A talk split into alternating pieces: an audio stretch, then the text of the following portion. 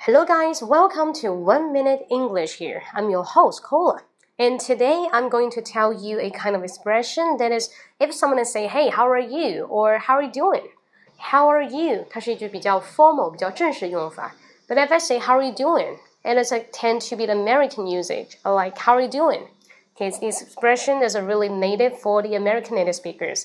它是一句美国人喜欢用的话。How are you doing? How are you 加一个 do d o i n g doing? How are you doing?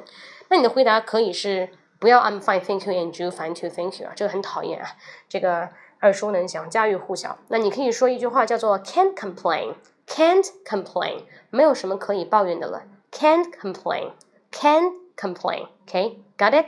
好，我会把那个文本呢，等一下打到下面的这个话里面去，大家可以看到。